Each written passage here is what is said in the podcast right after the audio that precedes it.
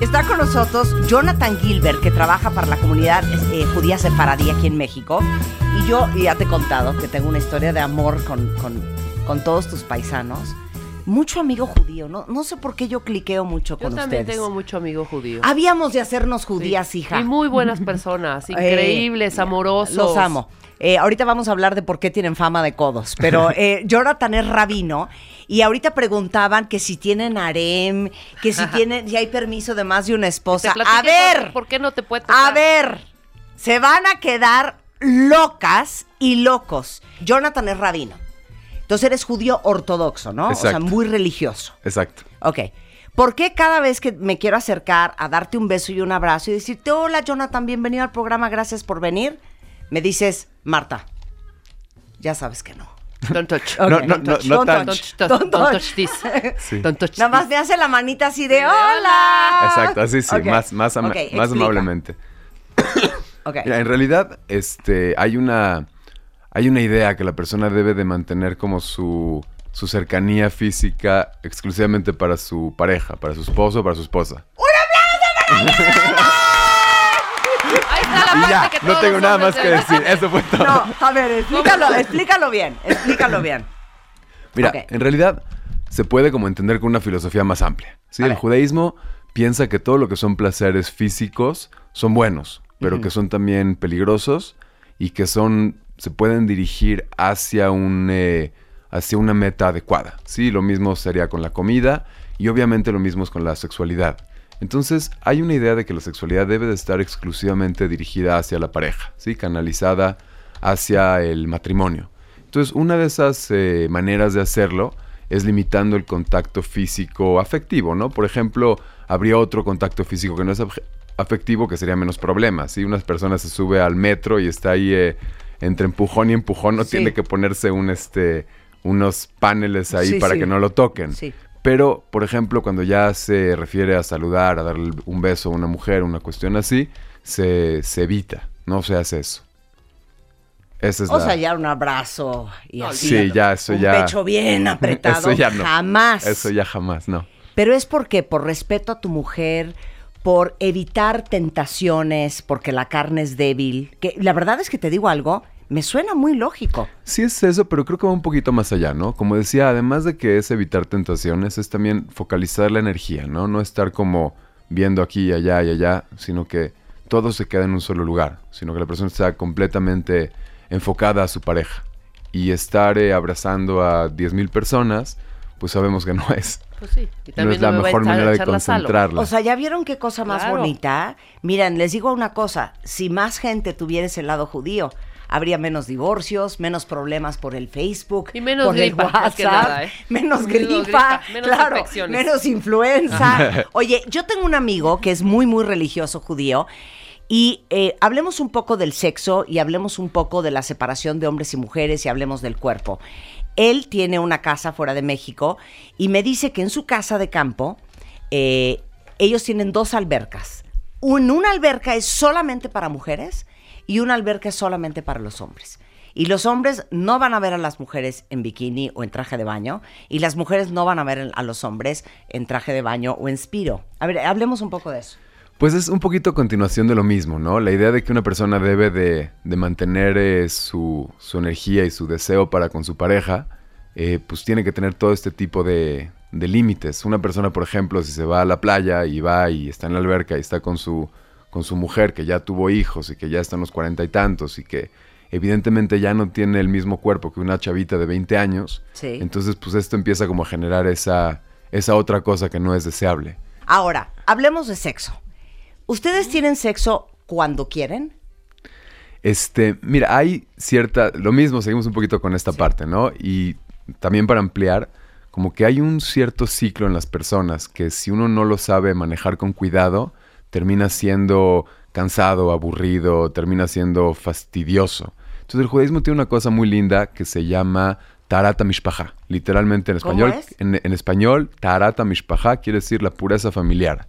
Y la idea es de que hay periodos de separación y periodos de, de cercanía entre las parejas.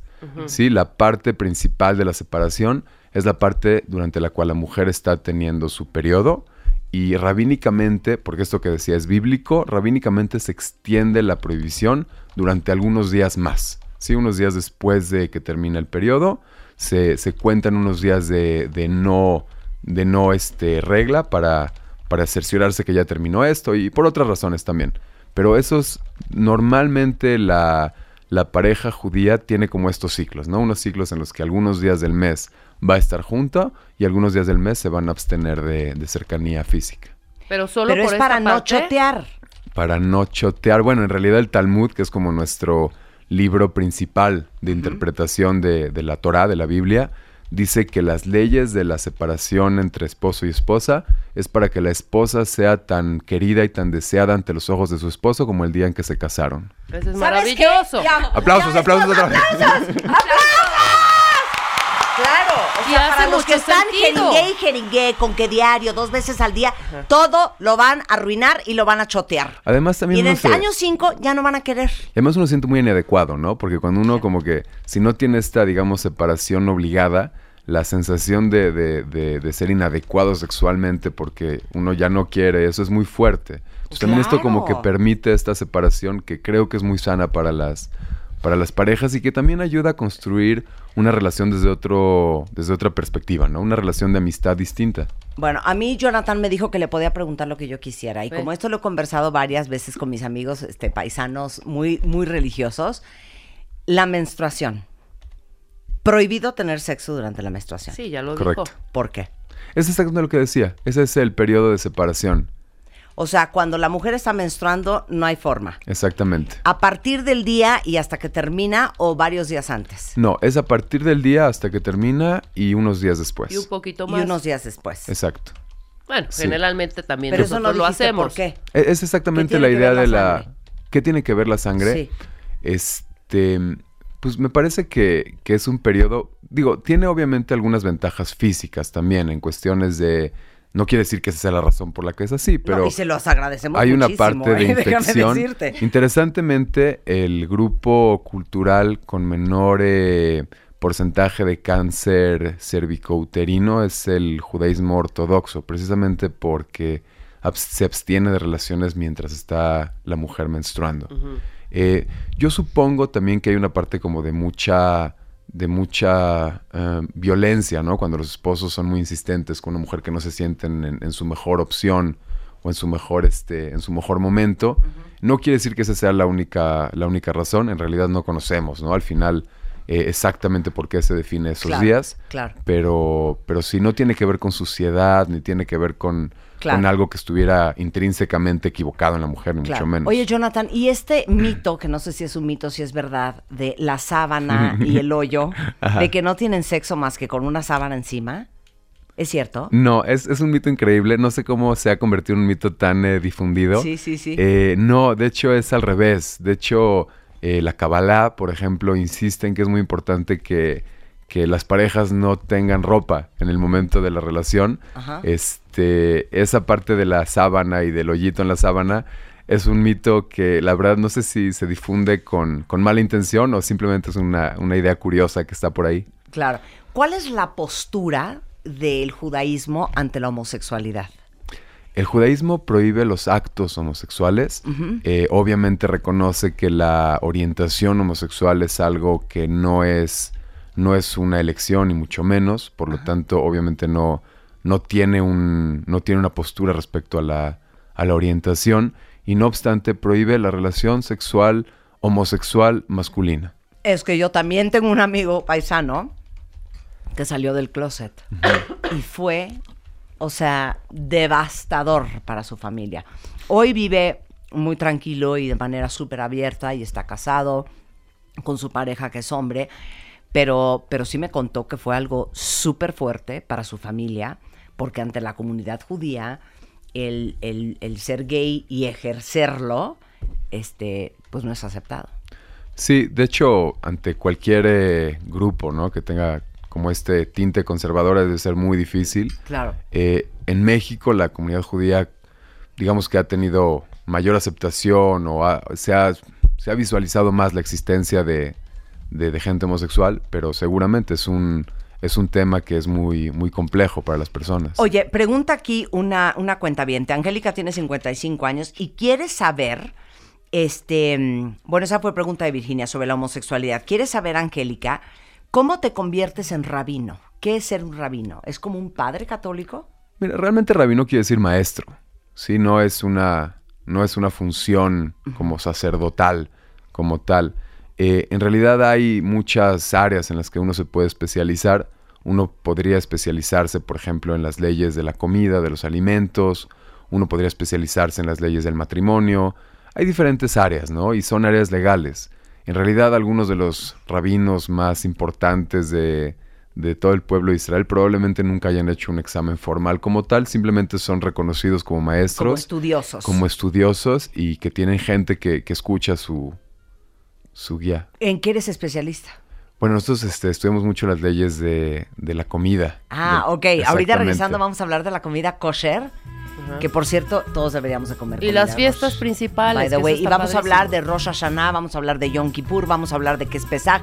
Todo eso regresando con nuestro rabino eh, aquí en W Radio, Jonathan Gilbert, al volver. No se vayan. Estás escuchando lo mejor de Marta de Baile. Lo mejor de Marta de Baile. Regresamos. Estás escuchando. Lo mejor de Marta de Baile. Regresamos. Estamos aprendiendo el día de hoy en W Radio sobre el judaísmo con un gran rabino especialista en alimentos, en comida, porque cada rabino tiende a especializarse en una cosa diferente. Él es Jonathan Gilbert y prometimos que después del corte íbamos a hablar no solamente de que hay muchos judíos, obviamente los más religiosos, que no comen absolutamente ninguna comida que no sea kosher. Entonces quiero que expliques lo que es kosher y por qué kosher. Bueno, kosher quiere decir literalmente permitido y no es una cosa solamente de alimentos. Hay muchas o sea, cosas. Si lo traduzco al español, kosher significa permitir. Sí, o adecuado, una cosa así. Entonces, en la ley judía hay muchas cosas que tienen que ser kosher. Eh, obviamente, el nombre se usa mucho, mucho para la parte de los alimentos, que es lo que tiene que tener como toda una infraestructura, ¿no? Porque, sobre todo hoy con la vida tan industrial, pues las fábricas y todo eso tienen que tener algún tipo de supervisión para saber lo que está pasando con la comida. Claro. Eh, la razón o lo que sucede con el tema de la comida kosher es que la Biblia establece una serie de prohibiciones que no pueden ser consumidas, por ejemplo, ciertos animales, por ejemplo, ciertas combinaciones, como la combinación de carne con leche, y este... Es, son dos cosas distintas, eh, los animales y las combinaciones, y este a ver, bueno, entrando poquito a poquito. Sí. Entonces, ¿Los animales cuáles no? Los animales. ¿Y por Más bien cuáles sí. Ajá. Eh, se pueden comer eh, eh, vacas, se pueden comer borregos, se pueden comer chivos y se pueden comer bastantes aves, aunque no acostumbramos a comer más que pollo, y, pavo y no sé qué más. Y peces normales, ¿sí? Mariscos ya no. Mariscos no. Mariscos no. Nada, no sabía. Ni camarones, ni pulpos, ni nada de eso. No, ¿por qué? Nada de mariscos. Entonces, la, obviamente también es un mandamiento que está escrito en la Biblia. Es difícil saber exactamente todo el trasfondo. Pero una de las razones principales es porque asumimos que somos lo que comemos. Y que aquellos animales que uno consume tienen ciertas características que se incorporan a la persona y que tienen efecto en su alma. Entonces, así como existe comida que es saludable para el cuerpo, existe comida que es así pensamos, ¿no? Que es saludable para el alma. Hay ciertos animales, por ejemplo, las es interesante, cómo una persona reconoce un animal que sí es kosher, tiene que tener 12 señales. Tiene que ser número uno rumiante y tiene que tener además de eso la pezuña partida. Por ejemplo, una vaca, una vaca que es rumiante y que tiene la pezuña partida.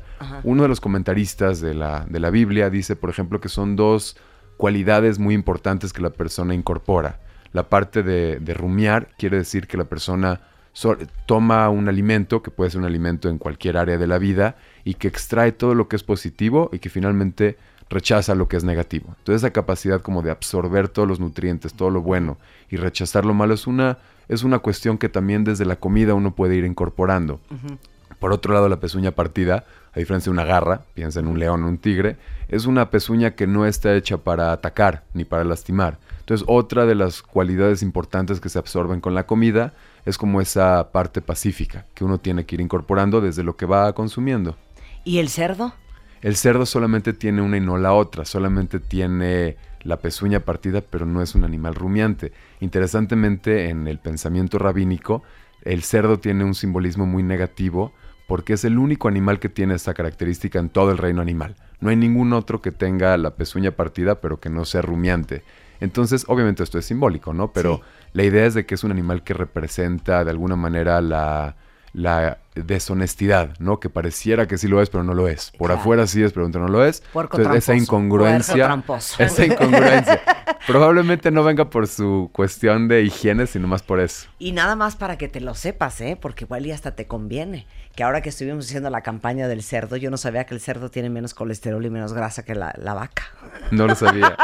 Ahora ya lo sabes. Oye, pero el camarón es tan inocuo, un cangrejo tan amable. Pero Sí. por arrastrados más que ¿Por nada, qué? ¿no? Pues no lo sé, digo, podría Se pensar. son- arrastran en el... son- el- limpian, ¿no? Limpian el mar, son como Limpian los... el mar, pero te limpian estás el- comiendo toda la el, porquería. la porquería de los... Bueno, el camarón viene hasta con popó incluido. Cállate. Sí. ¿No? Y ahí Sí. estamos, come y come. y tiene, come su, y come. tiene su intestinito, Pélalo. ¿no? Que se le quita. Ahora, ¿qué significa que una comida o una carne sea kosher? Además de eso, hay una parte que la vaca no solamente es suficiente que sea vaca, sino que tiene que ser eh, ejecutada de una forma especial. La forma es una forma muy especial, con un cuchillo muy especial, y tiene que ser de una forma que en un solo movimiento corte tanto la yugular como la tráquea, de forma que el animal pierde conciencia y no está sufriendo durante el momento de su muerte. Entonces, si un animal no es matado de esa manera, la carne no es kosher tampoco. ¿Pero por qué? ¿Porque no quieren que el animal sufra o porque la teoría de que cuando el animal sufre libera toxinas que tampoco son buenas para el cuerpo? Bueno, no solamente las toxinas, porque probablemente existen hoy en día otros métodos modernos de que no libere toxinas. Eh, yo creo que la otra tiene más, tiene más sentido, ¿no? Ok, algo bien interesante de la comida eh, y los judíos es que ustedes se despiertan en la mañana y da igual si su marido o si uno de sus hijos o si alguien que les ayude en su casa, pues prende la estufa y hace las quesadillas de volada porque los niños ya se van al colegio.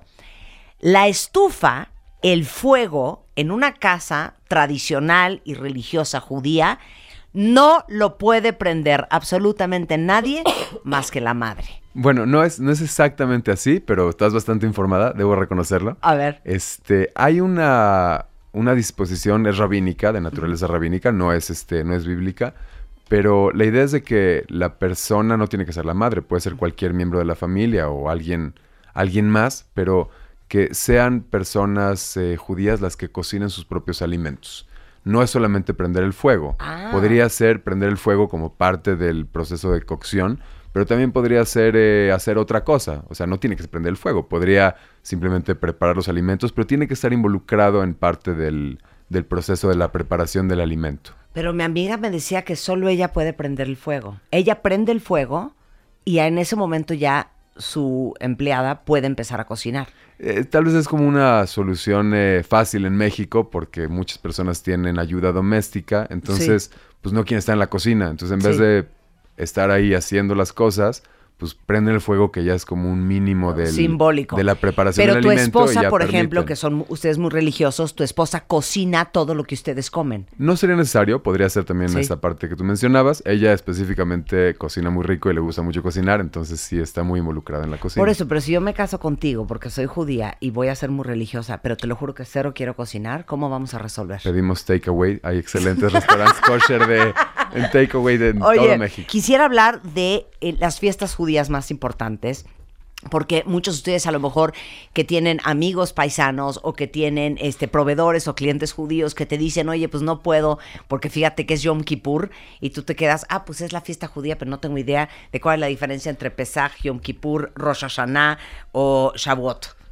O Shabbat. O Shabbat. O Shabbat. A ver, divídenoslas y explícanoslas de volada. Ok, bueno, a ver, va poquito a poquito. Entonces, Shabbat es la fiesta semanal, es el recordatorio de la creación del mundo. Se celebra una vez a la semana, cuando comienza el Shabbat el viernes en la noche, cuando se pone el sol. A las Hasta seis, que, ¿no? Más o bueno, menos. depende de la época del año, hasta que termina el día siguiente y se pone y salen las estrellas. Sí, eso es el- el- el- la, la celebración semanal. Este es muy peculiar en el sentido de que no se pueden hacer muchas de las actividades cotidianas. Eh, básicamente la idea es de que uno está reconociendo el proceso de creación del universo, ¿sí? Está escrito en la, en la Biblia que Dios crea el mundo en seis días y el séptimo descansa. Y nosotros somos sus testigos eternos. ¿Sí? Que de forma muy, muy vivencial todos los, todas las semanas de nuestras vidas recreamos ese descanso y lo incorporamos a nuestras vidas también como una forma de manifestar en todo el universo que existe un Dios y que ese Dios es el creador del mundo. Entonces ustedes están emulando el día del descanso a partir del viernes en la, en la- cuando se mete el sol al sábado a que se vuelve a meter, Correcto. ¿no? Exacto. A ver, por eso seguramente ustedes que han venido a la Ciudad de México, que viven en la Ciudad de México, seguramente han visto en Tecamachalco, en Polanco, en las zonas en donde hay más comunidad judía, a judíos con sus sombreros, con sus con sus caireles, los caireles. Ay, quiero hablar de los caireles también, eh, caminando. No suben a un coche, no prenden un celular, no tocan electricidad, no, No prenden la luz. el elevador. Explica todo esto. Mira, son muchas, muchas provisiones. Son 39 categorías diferentes de actividades que no se pueden hacer.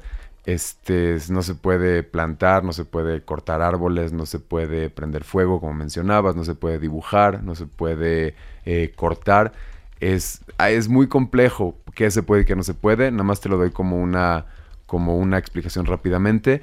Nosotros tratamos de emular el descanso, pero ¿cómo uno descansa? ¿Sí? ¿De qué manera? ¿Cómo uno se tira en la cama o qué? Entonces, la idea principal es de que nosotros tratamos de no hacer aquellas actividades que fueron hechas para crear el universo, que, que es muy difícil saber cómo se crea el universo, ¿no? Entonces hay, una, hay un paralelismo que existe en la ley judía entre la construcción del tabernáculo, o sea, del, del templo principal que luego estuvo en Jerusalén, y después de eso entre la creación del universo, como si fuera un pequeño microcosmos. Espero que no los esté perdiendo, pero no, no. como si fuera un microcosmos ese tabernáculo. Y ese tabernáculo, ese, ese templo tuvo actividades. Esas actividades, que fueron las mismas actividades de la creación del universo, son aquellas que están prohibidas el sábado o el Shabbat.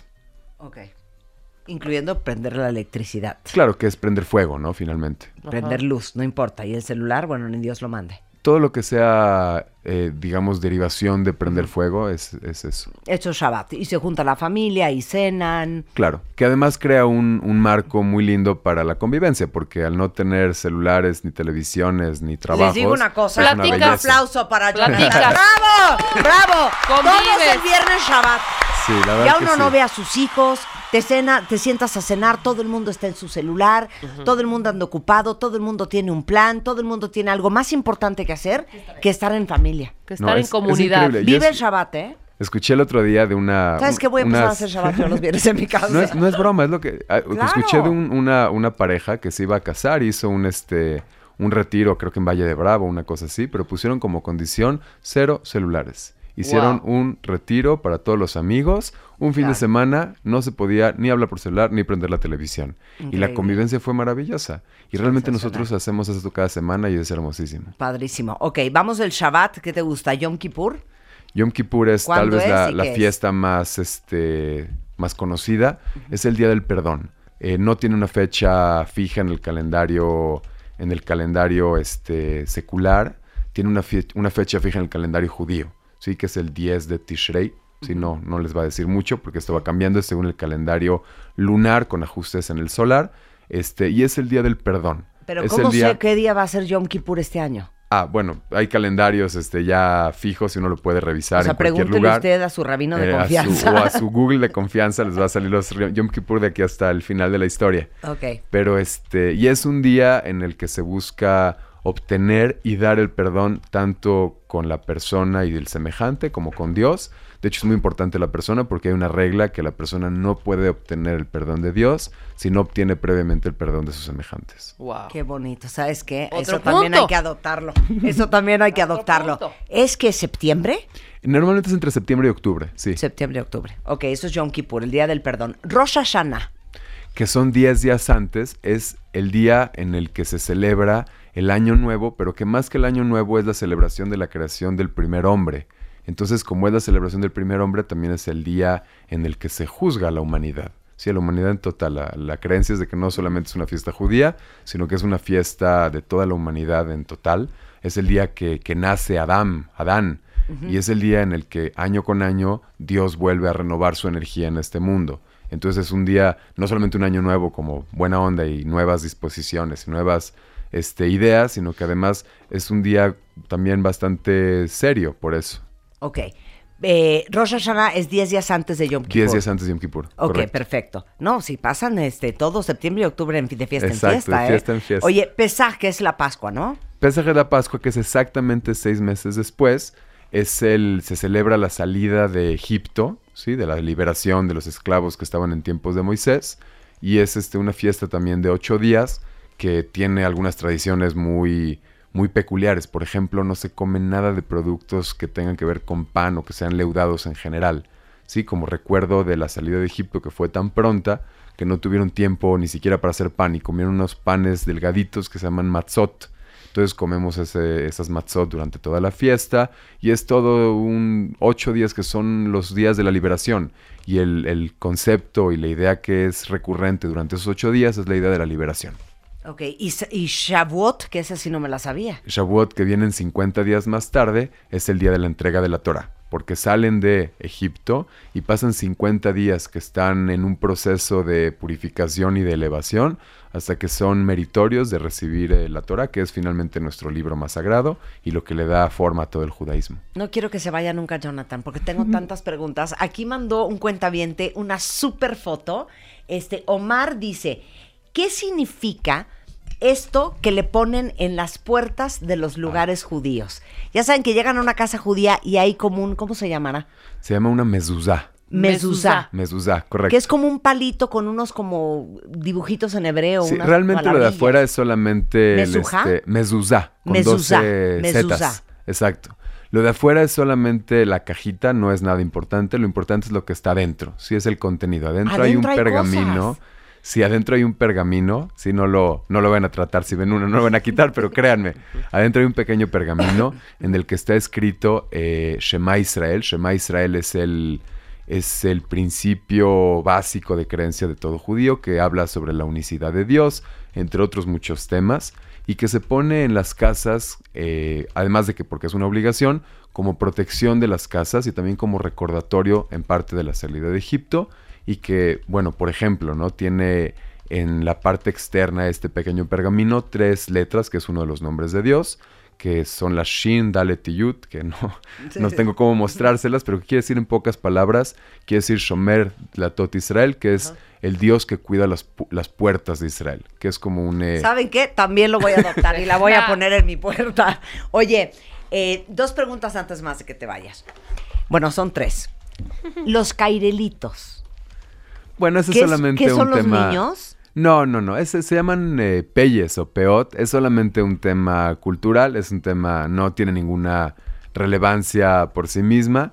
Eh, existen ciertas áreas que no está permitido afeitar. Y por lo tanto, una de ellas es donde, de donde salen los cairelitos, que es como en esta zona arriba de la, De de la la, oreja. Eh, de una manera, pues de moda. De moda, yo creo que en el siglo XVIII Claro, en Europa. pero ¿por qué tú no traes caireles? Pues porque ya estoy más este occidentalizado. Ok. Pero este, digo, no, obviamente no me, no me rasuro tampoco esta parte. Pero este, no hay ninguna obligación de tenerlos largos. Es más una moda que surgió seguramente en Polonia como en el siglo XVIII. Ok, ¿por qué muchos eh, judíos religiosos traen esos sombreros negros y Pues esos sacos negros? Lo mismo, un tema de moda, es un tema de moda que lo más probable es de que así se vestían todos los hombres de cierta importancia en, en Europa hace algún tiempo. Cuando salen esas personas de, de Europa y empiezan a emigrar a lugares como México y Estados Unidos, donde el vestido ese ya no tiene ningún sentido, pues se queda ya más como una Como cuestión tradición, de, ¿no? de tradición y de, Y de forma de, de ese- claro, de asociación cultural. Claro. Es verdad. Pero Claro. tampoco tiene ninguna importancia per se. La Ok, kippah, La kipá, Ah. que es ese gorrito que se ponen en la cabeza solamente los hombres judíos. ¿Eso qué representa? bueno, la kippah, eso sí tiene más tiempo de existencia. Eh, no tiene que ser necesariamente como la que yo estoy usando, que es un pedacito de tela en la cabeza. En otras épocas de la historia las personas se cubrieron las cabezas con turbantes o con, cual- con cualquier otra cosa. Pero la idea es de que tener la cabeza cubierta es un recordatorio de que arriba existe alguien más que nosotros. Y ese alguien más que nosotros tiene, tiene todo el tiempo conciencia sobre lo que estamos haciendo y es un recordatorio. También ¿Pero por qué lo traen los hombres y no las mujeres? Eh, probablemente porque las mujeres finalmente se van a cubrir también el pelo una vez, eh, bueno, originalmente se, Sí, se, cubrirían el el pelo de después de casadas. Para que no te me leves, ¿eh? ¿Qué? Porque hay alguien más ahí. Exacto. Pues sí. Tú me trepes en ningún ladrillo. Bueno, yo nada más te quiero decir, Jonathan, que tu, tu participación ha sido tan exitosa que la mitad de redes sociales quieren un novio judío. de entrada. Ahí sí no puedo ayudar. Ahí sí no te puede. Ahí no Pero, puede. pero les digo una cosa, preguntaron algo muy curioso. Esto de no poder tocar a ninguna mujer más que a tu esposa, también aplica para los hombres solteros. Sí, sí, es correcto. Porque están guardándose para el día que llegue su mujer. Pues sí, en parte. En parte también porque finalmente es complicado, ¿no? Ser eh, un hombre soltero y... Y tener tanta tentación. tener tanta Claro, tentación, también pues, no es implica fácil. pureza, Oye, ¿no? sensacional. Eh, esto sí es bien en serio. Hay mucha gente que dice, ¿qué tan difícil es convertirse al judaísmo? ¿Y cómo le hace uno? Es bastante difícil porque al fin y al cabo uno tiene que tener eh, esa convicción que mencionábamos previamente. Sí, es un, es un compromiso total. No es como probablemente algunas otras religiones que, que no, no abarcan todas las áreas de la vida. Esta es una, una religión que finalmente tiene que ver con todo. Tiene que ver con cómo uno hace negocios, cómo uno se conduce con su pareja, que tiene que ver con, con básicamente cómo uno duerme y cómo uno come y cómo uno absolutamente todo. Claro. Oye, tienes que volver. Jonathan Gilbert, eh, de la comunidad judía sefaradí en México. Él es rabino y prometemos que va a regresar. Unity, Unity. claro. Unity. Energía Gracias, Jonathan. Entre, Gracias a ti, entre gracias a pueblos y religiones y filosofías. Exacto. Y con esto nos vamos, cuentavientes. Estamos de regreso mañana en punto de las 10 de la mañana. Lo mejor de Marta de Baile en W Radio.